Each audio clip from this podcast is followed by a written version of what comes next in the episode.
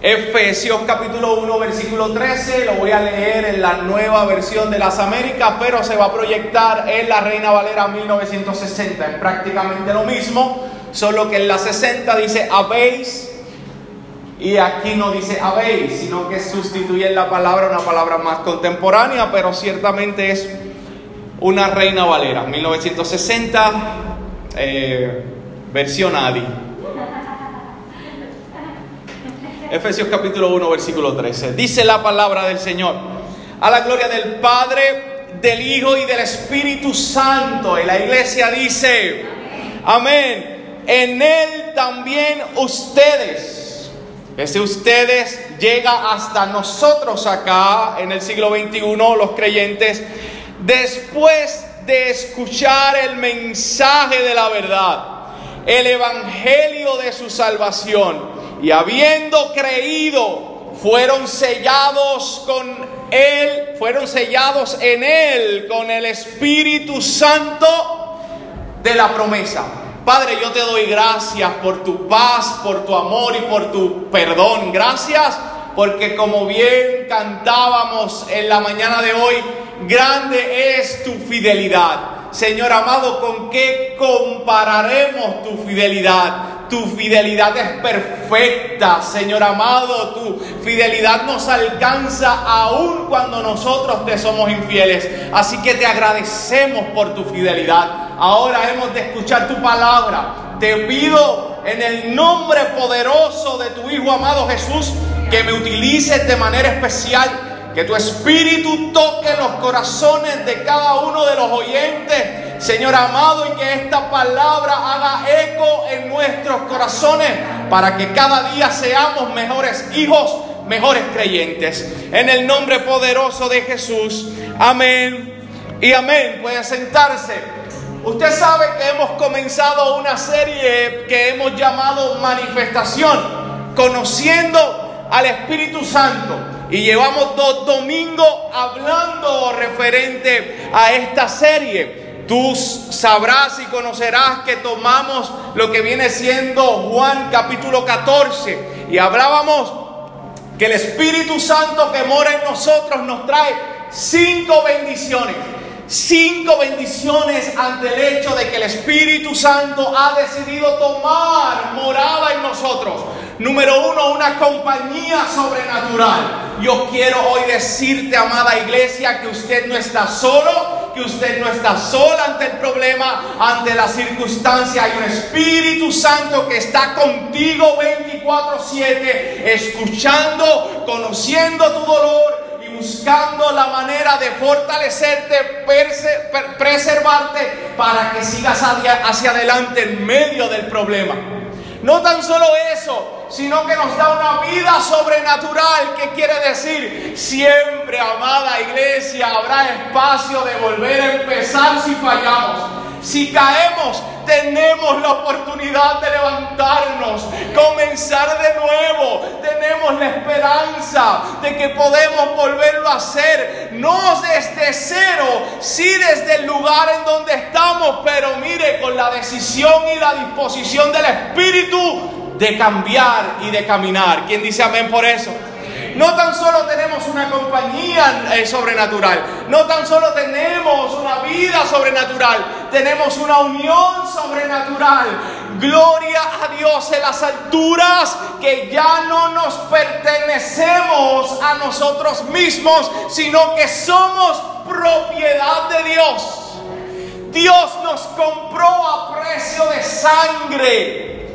Y no tan solo hay una unión sobrenatural, tenemos un maestro sobrenatural, un maestro que nos enseña y que nos dirige a toda verdad y a toda justicia. Aquel que en el momento en que estamos desviados del camino, óyeme, nos redarguye en el espíritu y nos hace entender que debemos retornar al camino del Señor. Y no tan solo tenemos un maestro sobrenatural, tenemos una paz sobrenatural. Que bien dijo Jesús, es un regalo que yo te voy a dar y es un regalo que el mundo no te puede dar. Mi paz sobrepasa a la paz que ofrece este mundo. Ahora, movido en el Espíritu, fui al libro de los Efesios. Y el libro de los Efesios, nuestro amado Pablo escribe esta carta y esta carta guarda unas verdades del Espíritu que bien tuviéramos nosotros que conocerlas y aprenderlas. Porque Pablo en el libro de Efesios nos enseña que el Espíritu trata con ciertas cosas muy importantes. Por ejemplo, el Espíritu Santo trata con la salvación del hombre. El Espíritu Santo trata con las inseguridades. En el Espíritu estamos seguros y ese va a ser el tema de hoy. Pero permíteme ampliarte el libro de Efesios. No tan solo habla de que nosotros estamos seguros en Cristo por medio del Espíritu, también nos dice que nosotros somos fortalecidos en el Espíritu. Pablo ora y dice, yo ruego por ustedes. Y yo como pastor de la iglesia de gracia y restauración crece, ruego por ustedes para que sean fortalecidos en el Espíritu. Dice Pablo en la carta de los Efesios que es el Espíritu el que nos une como comunidad de fe.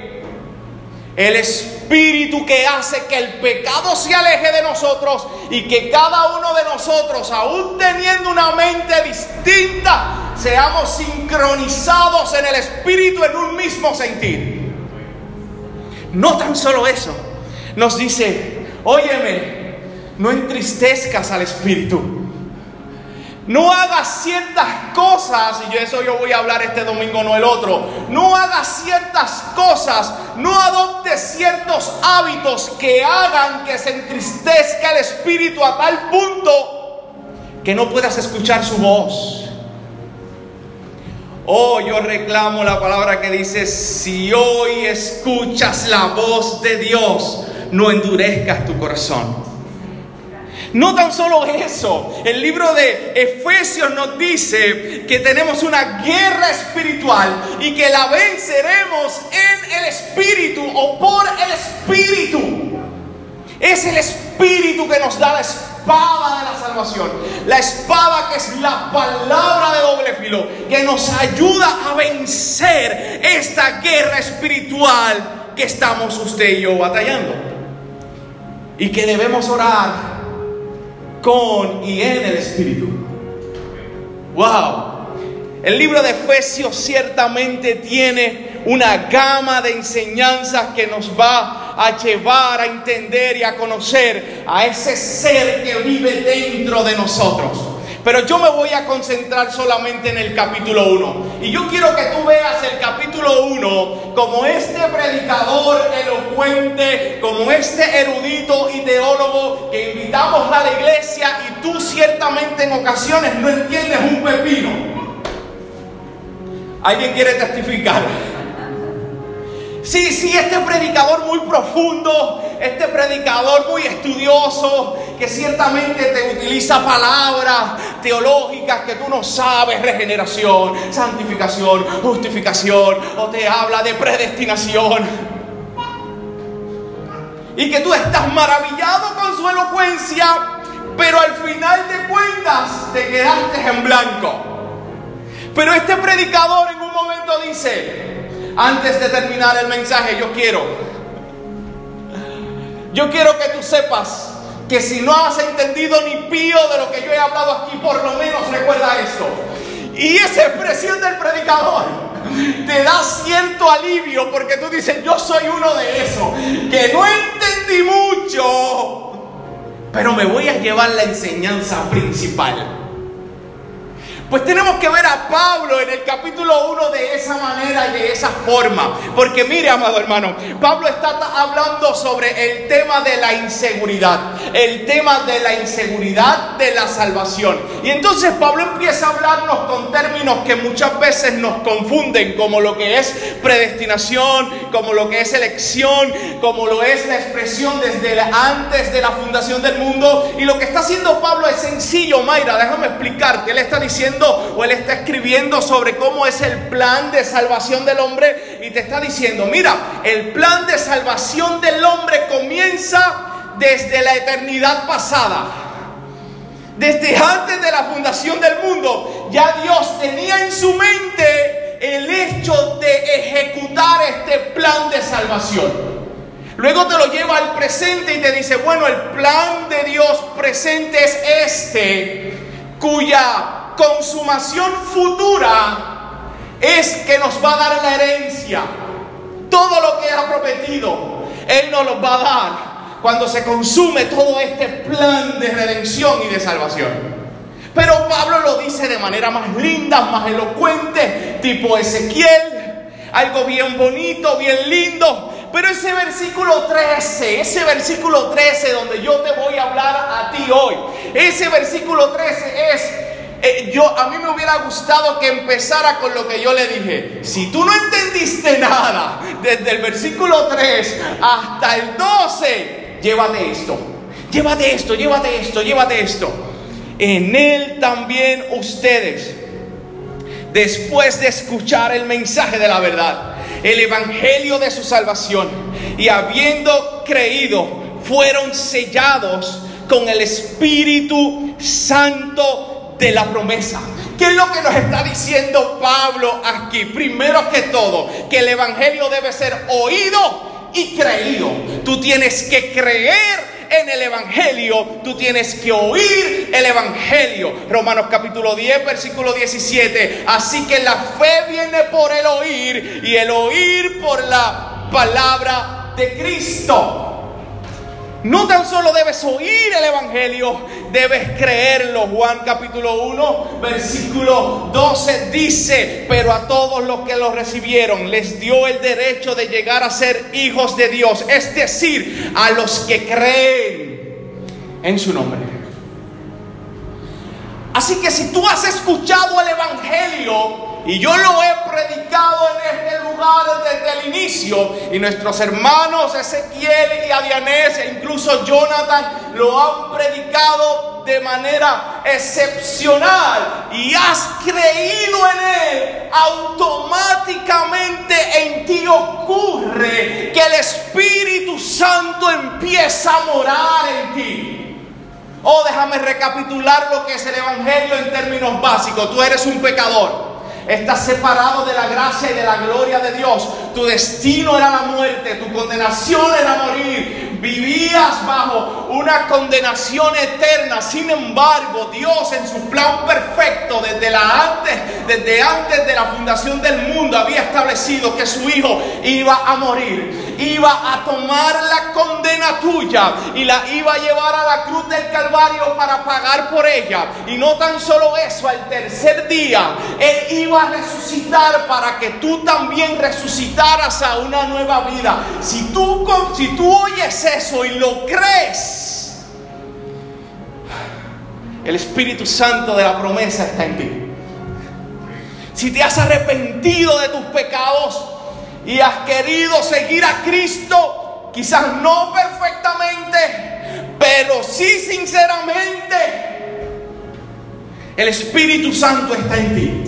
Y ese Espíritu Santo no te va a dejar, porque el que comenzó la buena obra en nosotros la perfeccionará hasta el día de Jesucristo. Alguien tiene que darle un aplauso fuerte al Rey de Reyes y Señor de Señor. Ahora bien, me llama mucho la atención porque en el versículo 13 mi amigo Pablo utiliza la palabra sellar. Y permítame decirte que esta palabra sellar tiene una connotación importantísima en la vida del creyente. Los oyentes o los lectores originales sabían lo que quería decir Pablo. Sin embargo, a medida que pasa el tiempo, me temo que los creyentes ciertamente pueden tener una idea pero no saben la magnitud de la idea. Y mi intención en esta preciosa mañana es que tú entiendas la magnitud de lo que dice Pablo. Pablo va a utilizar una ilustración. Y dice, ¿cómo yo comparo el hecho de que el Espíritu Santo te ha marcado y te guarda para Él? Pues mira qué sencillo, lo voy a ilustrar con un sello. Tú eres sellado Ese sello lo utilizaban en, en, en, la antigüedad ante la idea de tener, ¿verdad?, una firma oficial en ciertos documentos y ciertas cartas aquel rey o emperador que hacía una carta o una ley, ellos lo que hacían era que a través de un anillo, era su sello, lo pegaban a una cera y lo pegaban al documento. Y ese sello tenía un valor incalculable. ¿Y qué hace Pablo? Pablo está diciendo, ese sello que utilizan los grandes reyes es el sello que Dios utiliza, pero a través del Espíritu. Tú eres sellado y porque tú eres sellado hay cuatro verdades, cuatro verdades que tú tienes que saber. Número uno, seguridad. Si el Espíritu Santo te ha sellado, puedes vivir seguro. Seguro de que lo que Él está haciendo en ti será irrevocable. Seguro de que por donde te va a dirigir es el camino correcto. Seguro. Por favor, Daniel capítulo 6, versículo 17, mire esta, esta cuestión tan, tan poderosa. Observe el momento en que Daniel está colocado en el foso de los leones y en el versículo 17 del capítulo 6 dice, trajeron una piedra y la pusieron sobre la boca del foso. El rey la selló con su anillo y con los anillos de sus nobles para que nada nada, nada, nada pudiera cambiarse del ordenado en cuanto a Daniel. El sello era la garantía y la seguridad de que nada, nada iba a cambiar lo que ya estaba establecido. Cuando tú eres sellado por el Espíritu Santo, déjame decirte que ya Dios toma el control en ti de tal manera en que puedes vivir seguro en Él. Porque nada, nada lo va a hacer cambiar de opinión.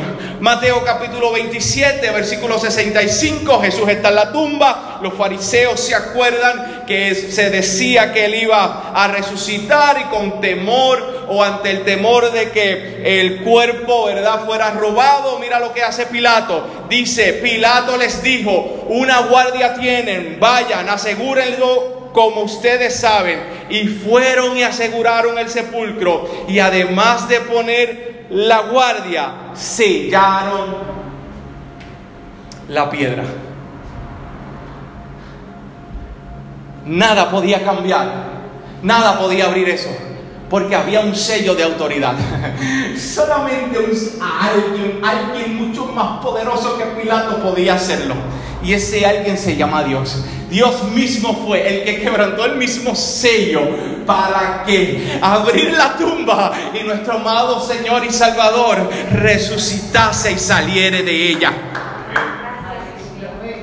Por lo que el sello de Dios por medio de su Espíritu nos da una seguridad irrevocable. Amado hermano, entiende algo. Solo alguien más grande que Dios puede revocar el sello que ha sido colocado en nosotros. Y no hay nadie más grande que Dios.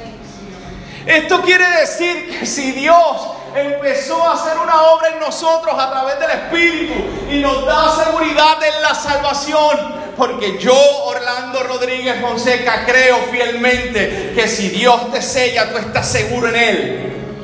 Van a venir momentos de tropiezo, momentos de desánimo, momentos de pecado. Claro que si nadie niega, eso. Pero si realmente fuiste sellado, déjame decirte que el mismo Espíritu te va a alinear nuevamente a los propósitos de Dios. Y si en algo tan, tan crucial como lo es la salvación del hombre. Hay una seguridad tan y tan plena. ¿Acaso no la tendremos en las cosas efímeras de la tierra? Si ya Dios nos reconcilió, si ya Jesús nos reconcilió ante el Padre y nos ha sellado para salvación, y ya ese, esa enemistad espiritual que vivíamos entre Dios y nosotros ya fue reconciliada. lo más importante y lo más crucial en la vida. ¿Cómo no viviremos seguros ante las situaciones adversas que vivimos si hay un Espíritu Santo que nos ha sellado? ¿Cómo no viviremos seguros ante la prueba, ante la crisis, ante la escasez, si ya Él nos dio la seguridad eterna? ¿Acaso no podrá intervenir en las seguridades, en, las situaciones efímeras de esta tierra? Por lo tanto, vivamos seguros en Él, seguros en Él.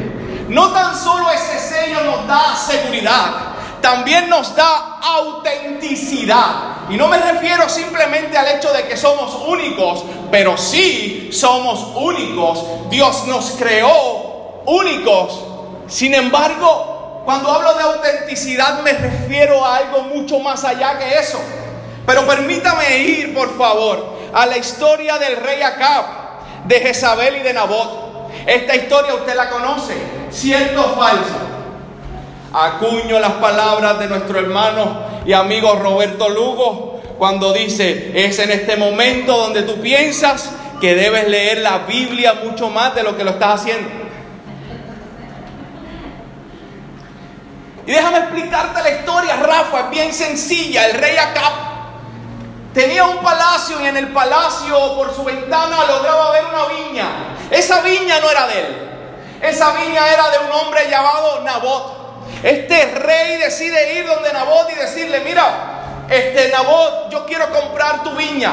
Pídeme lo que quiera. Me imagino yo que si hubiera sido en este tiempo le hubiera tirado un cheque en blanco. Ponle ahí lo que tú quieras y si no quieres dinero, te voy a dar una viña mucho mejor que esta. Nabot dijo que no. Nabot se resistió porque esa era la herencia de sus padres. El rey Acab se va triste a su palacio y su esposa Jezabel le dice, ¿por qué estás triste? Cuéntame, ¿qué te ha pasado? Y él le cuenta la historia. Jezabel se prende en ira porque él dice, ella le dice, ¿pero qué tú eres el rey?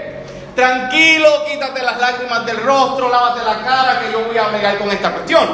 Y escucha lo que hace Jezabel. Jezabel viene en el Primera de Reyes capítulo 21 versículo 8. Dice, ella escribió cartas en nombre de Acab, las selló con su sello y envió las cartas a los ancianos y a los nobles que vivían en la ciudad con Nabot. Y escribió en la carta, mira lo que escribió en la carta al nombre de Acab, importante, proclamen ayuno y sienten a Nabot a la cabeza del pueblo. Sienten a dos hombres malvados delante de él que testifiquen contra él, diciendo, tú has blasfemado a Dios y al rey. Entonces, sáquenlo y apedréenlo para que muera. O sea, yo recibo una carta así a mí se me para los pelos. A Nabot, ¿en serio?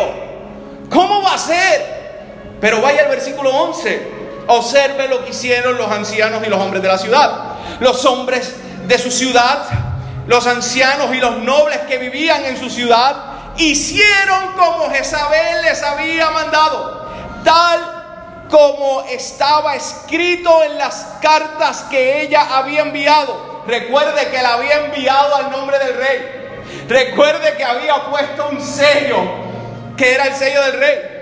Proclamaron ayuno y sentaron a Nabot a la cabeza del pueblo. Y bueno, terminó muerto Nabot. Porque los ancianos, los nobles y los hombres de la ciudad hicieron esto? Imagínate ver una carta así, conocer a Nabot, la integridad de este hombre, lo único que tenía era esa, tierrita, ese terreno, herencia de sus padres. La amaba tanto, la cultivaba tanto. Y ahora se nos manda a sentenciarlo, a apedrearlo y matarlo. ¿Cómo? Yo me imagino que si hubiera sido Eric en ese tiempo y hubiera leído la carta, hubiera dicho algo como que esto tiene que ser una broma. Esto tiene que ser una broma. Esto tiene que ser algo irreal. ¿Cómo vamos a hacer esto con voz? Pero el sello que estaba plasmado ahí le decía a Eric, no, no es una broma, es auténtico. Es lo que dice que es. Es lo que dice que es. Cuando Dios nos sella por medio de su Espíritu Santo, a pesar de nuestras imperfecciones, a pesar del pecado que pudiera derrumbarnos en ciertos momentos, a pesar de que muchas veces nos cansamos y nos debilitamos, aunque gente diga, en serio, Ezequiel, cristiano, esto tiene que ser una broma. Pero si Dios selló por medio de tu Santo Espíritu al creyente, déjame decirte que eres lo que Dios dice que eres. Hay autenticidad por medio del Espíritu. Por eso cuando yo escucho palabras como el hecho de que la Biblia me dice que yo soy hijo de un rey, que soy embajador de un reino, yo lo creo porque ese es mi identidad como creyente. Cuando dice que yo soy propiedad de Dios, yo lo creo. Cuando Pablo declara y dice, mira, él es mi amo, yo soy su esclavo, yo no tengo otra cosa sino servirle como él quiera que le sirva, yo lo creo, porque esa es mi identidad. Yo soy sellado por el Espíritu Santo y me ha dado seguridad y autenticidad. Si Él dice que soy, pues lo soy. Alguien tiene que darle un aplauso a Dios por eso. No por mérito, no por cualidades, no porque somos lindos, no porque vamos al gym. No porque somos los más intelectuales y eruditos. No porque oramos todas las mañanas a las 5 de la mañana. No, no, no, no, no, no, no, no, no. Porque creíste en Él porque te arrepentiste y has decidido vivir una, una, nueva vida en Él. Él te ha sellado, no por tus cualidades ni capacidades, sino porque Dios vio tu sinceridad de arrepentimiento y confianza. Así que si Él dice que lo soy, lo soy.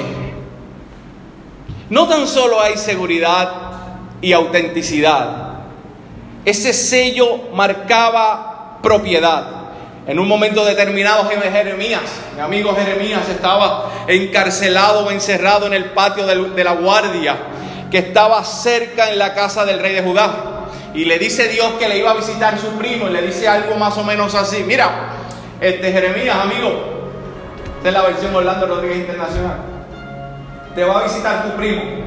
Tu primo te va a ofrecer una tierra, un terreno te toca a ti. Por ley te toca a ti. Él viene a decirte que te lo va a vender. Acéptalo y cómpralo. Ya Jeremías bien preparado.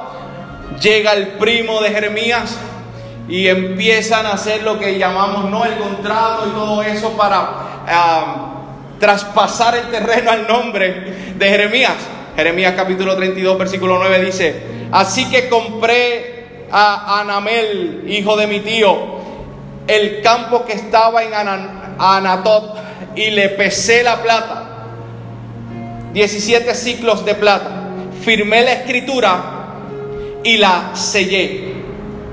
Llamé a testigos y pesé la plata en la balanza. Amados, tan pronto Jeremías selló el documento, ya ese terreno pasó a ser propiedad de Jeremías. Yo no sé si usted lo sabía, pero la Biblia recalca en sin número de ocasiones que tú y yo hemos sido comprados no por 17 ciclos de plata. Nosotros fuimos comprados a precio de sangre. Y no cualquier sangre, la sangre de un inocente. Y no tan solo de un inocente, sino que la sangre del Dios encarnado que era el único capaz de propiciar nuestro pecado. Él nos compró y ahora somos propiedad de Dios. Le pertenecemos a Dios. A tal punto que déjame decirte algo, si tú has sido sellado por Dios, no hay, no hay quien diga lo contrario. Es por eso que cuando nosotros nos desviamos del camino, no sé si a ti te pasa, a mí me pasa, hablando Rodríguez Fonseca, el pastor de la iglesia, digo como Pablo, Pablo decía que era un pecador, que era el primero de los pecadores. Pues yo soy el segundo porque yo no le voy a pelear con Pablo. El tercero es Ezequiel y eso lo sabemos todos. Pero el segundo, el segundo, el segundo pecador, el segundo pecador, en ocasiones se desvía del camino. En ocasiones el afán y lo cotidiano me, me tapan los ojos espirituales. Es que me los tapa, madre, es que yo no puedo negarlo. En ocasiones tanto trabajo, tanta carga, tanto cansancio se apodera de mí. Y me va debilitando espiritualmente. Y al debilitarme espiritualmente me he visto haciendo cosas que no debería hacerlas. Es como... es como tener una mascota amarrada con un cable bien largo. Yo tenía en un momento determinado a Luna de esa manera. No teníamos portón al frente, yo le tenía un cable bien largo para que se moviera por todos lados. Pero yo no sé qué pasa con este tipo de mascotas que tras que tiene un gran espacio, quiere más. De hecho, lográbamos poner el portón y no podías abrir el portón si ella estaba por ahí porque ella estaba pensando, yo voy a salirme de este lugar. Permíteme utilizar esta ilustración. Porque nosotros somos así con Dios en ocasiones. Estamos ahí, Dios nos da beta. Pero llega un momento, si eres sellado por el Espíritu Santo, donde Dios coge, y yo lo voy a decir de esta manera, con las mascotas no, pero que Dios lo haga con nosotros, nos coge con fuerza. Y nos dice, ¿para dónde vas? Ese no es el camino correcto. Ese no es el camino donde debes andar. ¿Sabes por qué pasa esto? Y nos duele y nos enojamos con Dios y entra el proceso de rebeldía con Dios, con los que me rodean y entran como este famoso personaje de esto el travieso, odio a la humanidad. Sí, entra ese proceso porque tú quieres ir más allá, pero Dios te ama porque eres propiedad de Dios. Porque Él no te va a dejar salir de su redil, porque te compró a precio bien caro, porque ha dejado dentro de ti a un Santo Espíritu que aún en medio de la adversidad y del pecado te dice, tú sabes que no está bien. Tú sabes, reacciona porque somos su propiedad. Porque le pertenecemos a Él. Porque somos pueblo suyo, oveja de su prado. Porque Él nos hizo y no nosotros, a nosotros mismos. Yo le doy gloria a Dios por el sufrimiento a causa de mi desobediencia.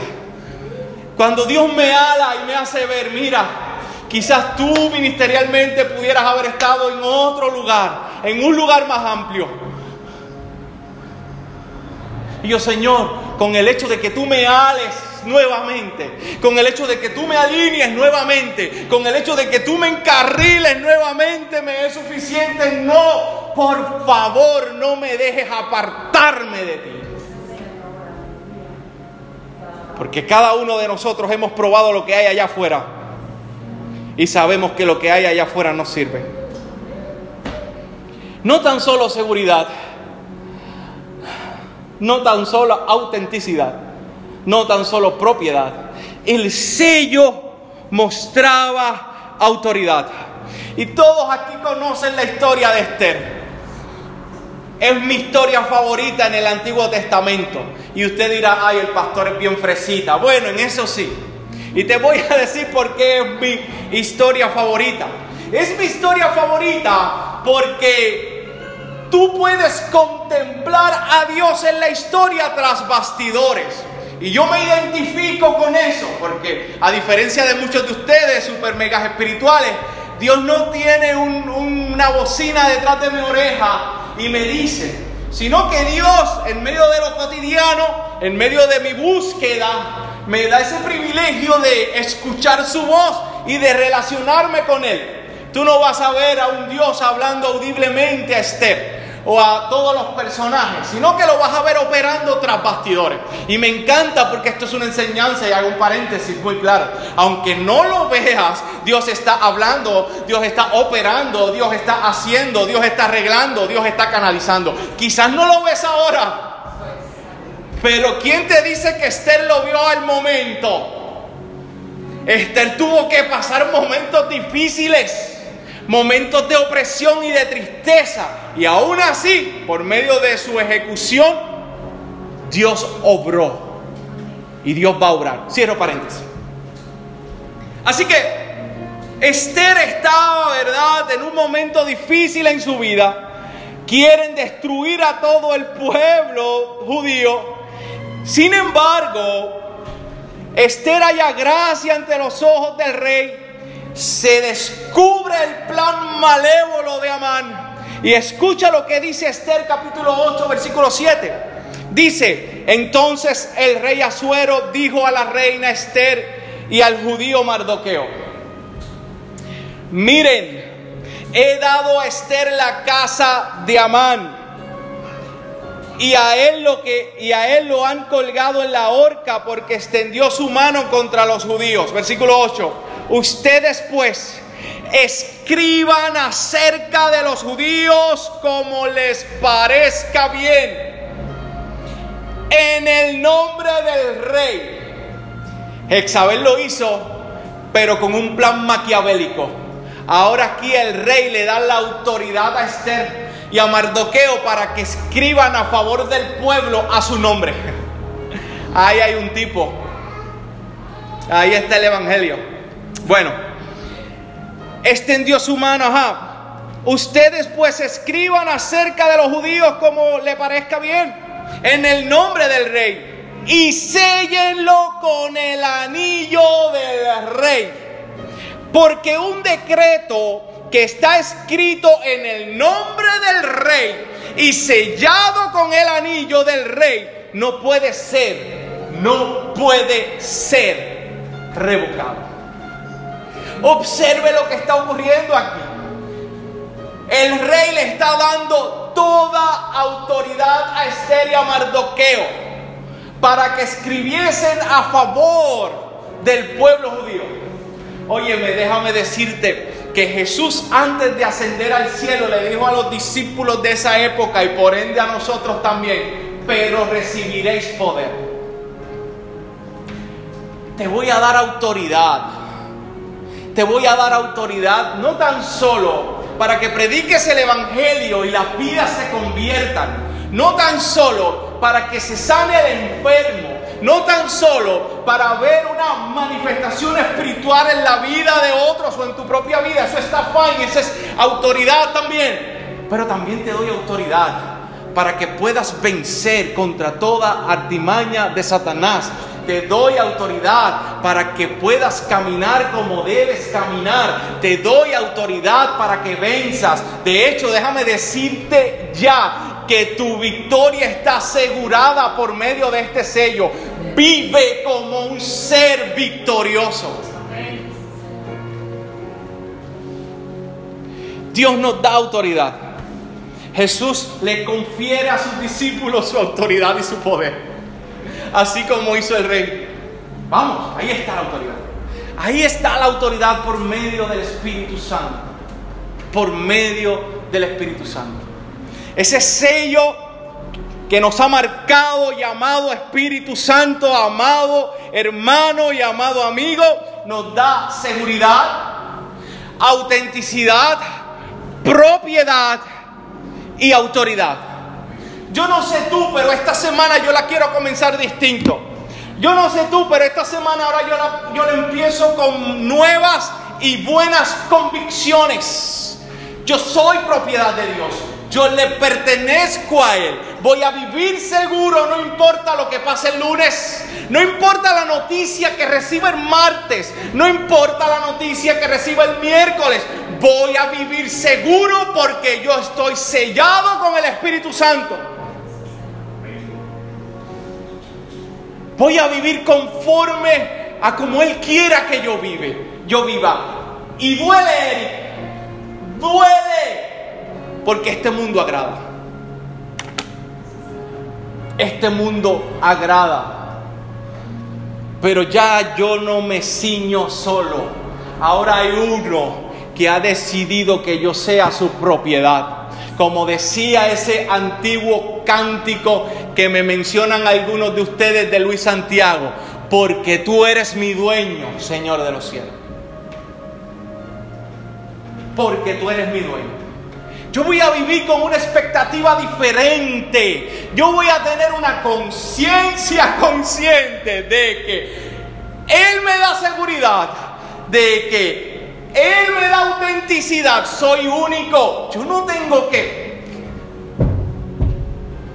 Yo no tengo que hacer lo que otros hacen, porque yo soy único. Yo no tengo que seguir el flow del grupo, porque yo soy único. Porque Dios me escogió con un propósito, con un diseño distinto a los demás. No tan solo hay seguridad de propiedad, autenticidad. También hay autoridad. Hay autoridad. Hay autoridad. Por medio de su espíritu podemos vencer. Somos más que vencedores. Y hay hay. Las tinieblas se pueden levantar, pero hay una seguridad de que mi victoria está ahí. Oye, me voy a utilizar la palabra otra vez, perdóneme. Reclámela. Reclámela. Disculpe, yo sé que se ha malinterpretado en este tiempo, pero es que yo sé que si el Espíritu está en mí,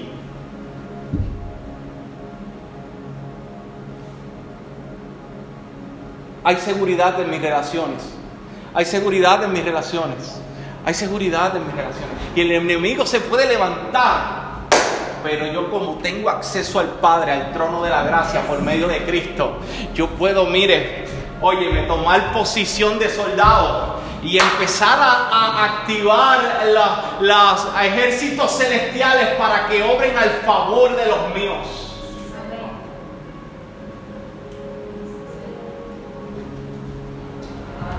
Empieza tu semana diferente, empieza, empieza tu semana diferente. Ten una conciencia consciente de que ese espíritu te ha sellado, te ha marcado. Ya lo eterno está seguro, porque lo demás no lo está. ¿Ok? Comience una semana diferente.